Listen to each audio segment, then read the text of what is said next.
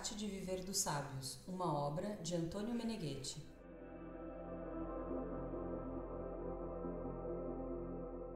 Quarto capítulo: O instinto de conservação.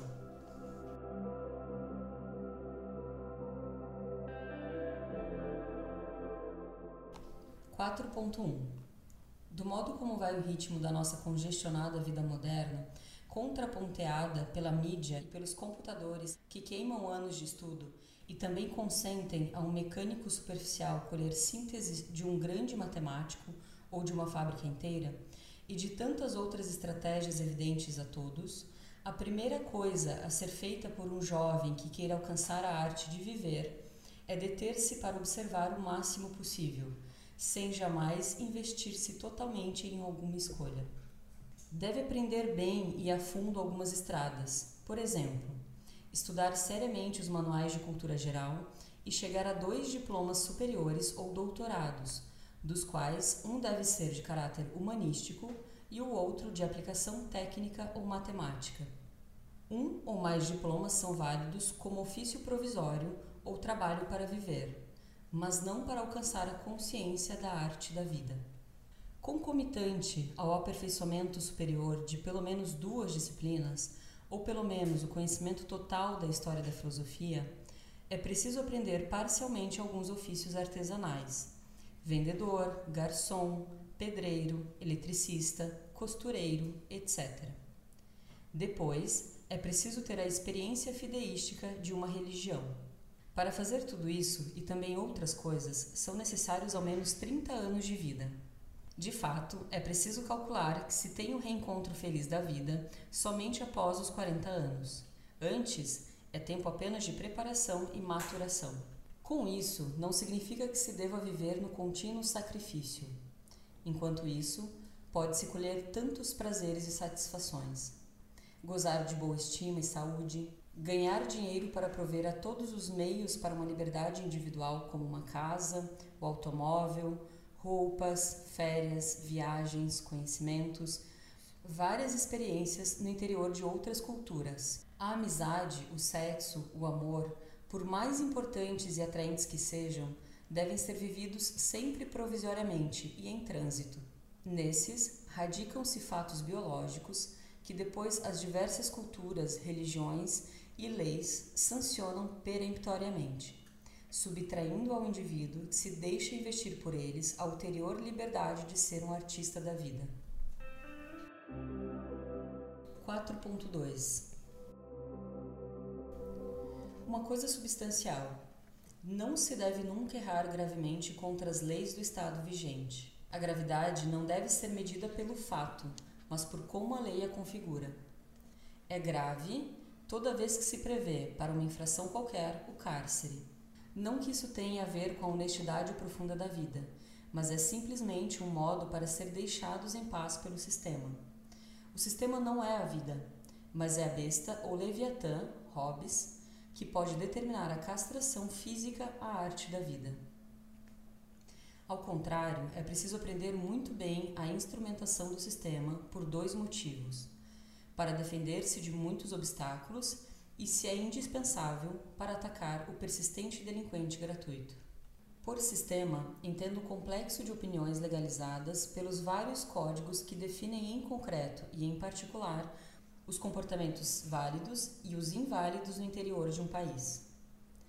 Mesmo se no fundo são regras de um jogo, é importante conhecê-las, porque a aposta, isto é, a perda ou a vitória, é paga com a existência física pessoal. Uma vez que se conhece e se observa externamente o sistema, ele será um cão de guarda cômodo contra prováveis ataques de gratuita estupidez ou agressão privada ou institucional. No fundo, a vida é uma outra coisa. Ela escolhe para si os símbolos mais díspares e os muda por capricho, sem nunca contradizer a si mesma. A última coisa séria devém o seu gracejo, e a última futilidade torna-se o ponto de partida de uma visão cósmica. Como sobre o mar, o mesmo lugar e a mesma água podem matar ou inspirar uma tenra poesia com transparências românticas. Contemporaneamente, é mentira e intensidade de prazer. Qual é a verdade ou beleza de uma boca? quando beija, quando reza, quando blasfema. Cada coisa, indagação, relação, estudo, trabalho, devem ser feitos com duplo fim, como dever do momento de transição e como ganho mental. No primeiro conselho, deve-se entender que é preciso fazer bem os deveres do momento: obediência, respeito em família, colaboração com a família ou com o grupo, colégio, equipe, escola, trabalho, para ganhar de algum modo a nossa autonomia de viver no comer, vestir, etc. Em suma, não ser nunca um peso a ninguém, mas pelo contrário, ser generosos contribuintes. No segundo aspecto, deve-se compreender que não é necessário nunca se repetir, nem se fixar em um trabalho, estudo, amizade, se nos damos conta que já o assimilamos. Uma vez completado o recente tirocínio de trabalho, ou de estudo, ou de relação, e obviamente superadas as provas pertinentes a eles, não é necessário fixar-se como um empregado bancário, mas sim encontrar para si uma outra experiência, com exigência superior de bravura e responsabilidade, e obviamente com maior liberdade e ganho, seja de meios, seja mental. Isso é determinante para a construção da nossa personalidade. No princípio, se nasce com um certo potencial, mas depois é necessário insistir em uma progressiva construção superior por meio de experiências normais. Não é preciso buscar experiências excepcionais, bastam as ordinárias. A partir delas, amadurecerá a nossa têmpera superior. Normalmente, acontecerá de ter que se submeter a chefes, parentes, prepostos, colegas, que, não obstante a evidência dos seus rígidos limites, pretenderão ensinar experiência e outras coisas. É preciso fingir estar de acordo, porque o mundo tem em abundância pessoas como essas. E similares são encontradas frequentemente dentro de importantes instituições ou de proclamadas profissões. É necessário aprender tudo o que acontece, economizando sempre a última verdade de si mesmo. Os chefes estúpidos são a ruína da massa, mas a vantagem para os poucos inteligentes. O importante, enquanto fazemos experiência para construir a nós mesmos, é aprender os vários estereótipos que os humanos usam na sua gestão cotidiana. Estereótipo significa um modelo ou tipo que faz iguais. É uma estrutura psicológica compartilhada e exposta de modo constante e contínuo em um ou mais grupos de pessoas. É uma estrutura de sentido, de civilização, de tradição, de rigidez, de moral, de lei. Um estereótipo caracteriza e especifica. Às vezes é funcional, às vezes é patológico. Em todos os casos deve ser compreendido, porque implica sempre um saber que em determinados grupos é poder. Nunca o contradizer diretamente. É melhor, provisoriamente, compartilhá-lo e em seguida recordá-lo, porque sempre pode servir em circunstâncias posteriores.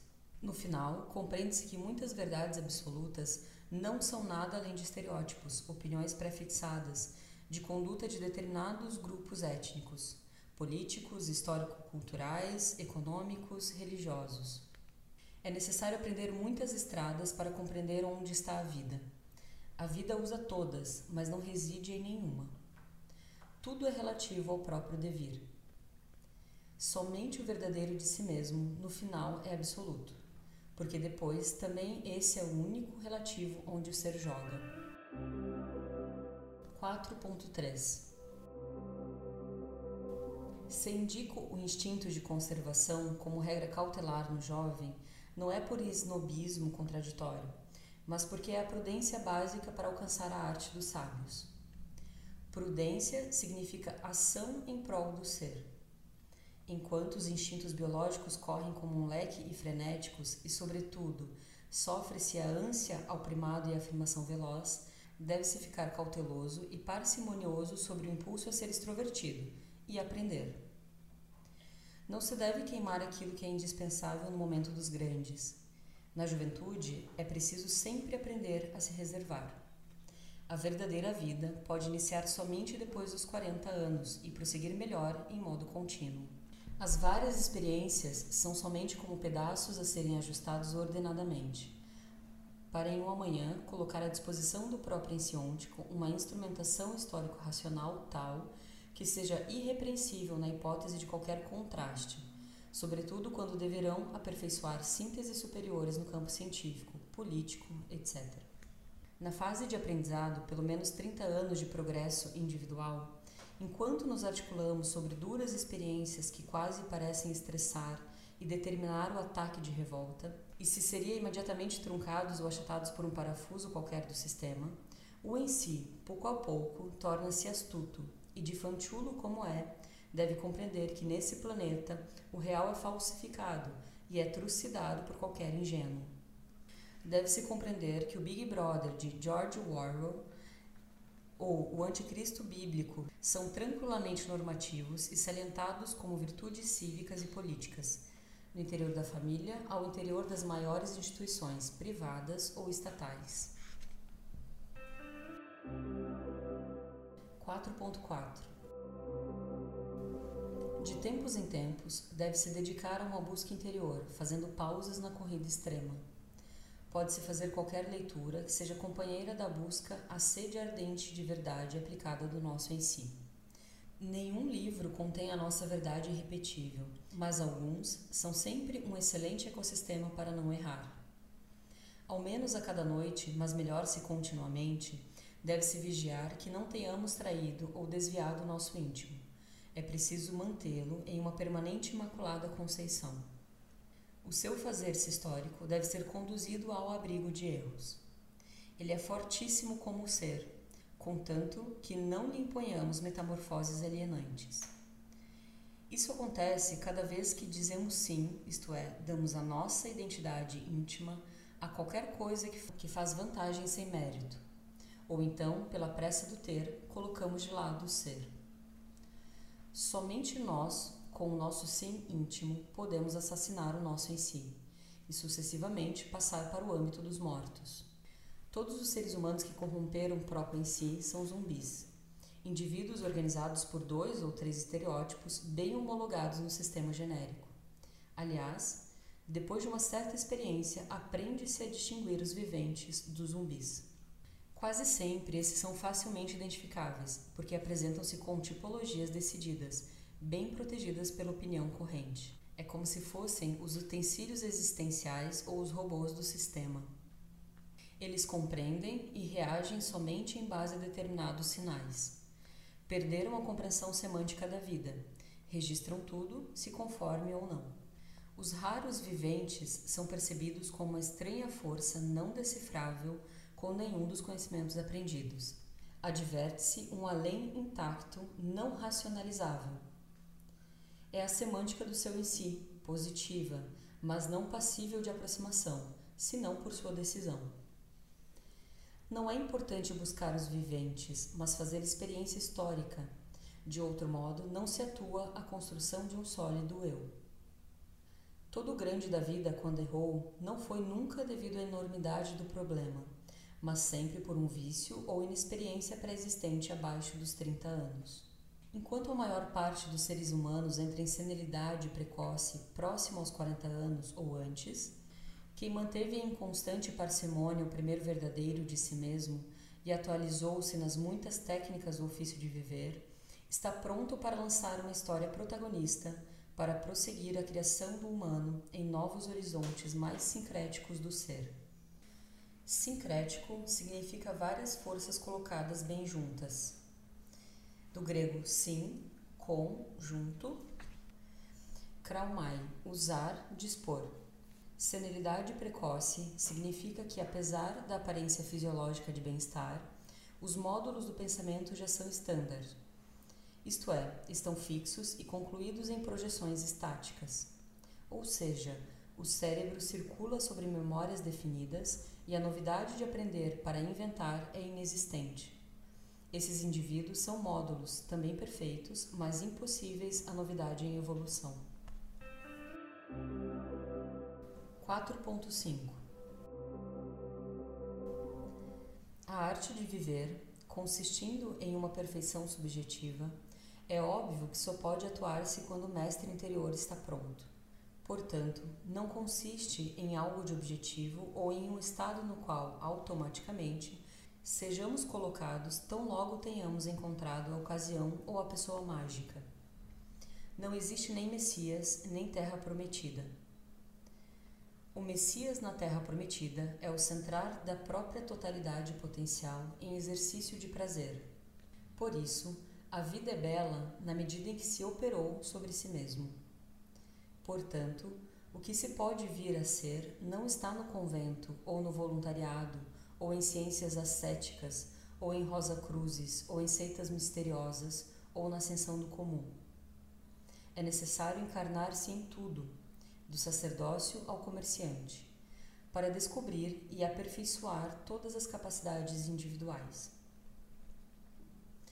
Porém, essa construção não é indiscriminada, mas hierarquizada segundo a próxima finalidade, que, além de manter o quanto adquirido, abre-o em ganho para uma outra síntese mais ampla e qualificada.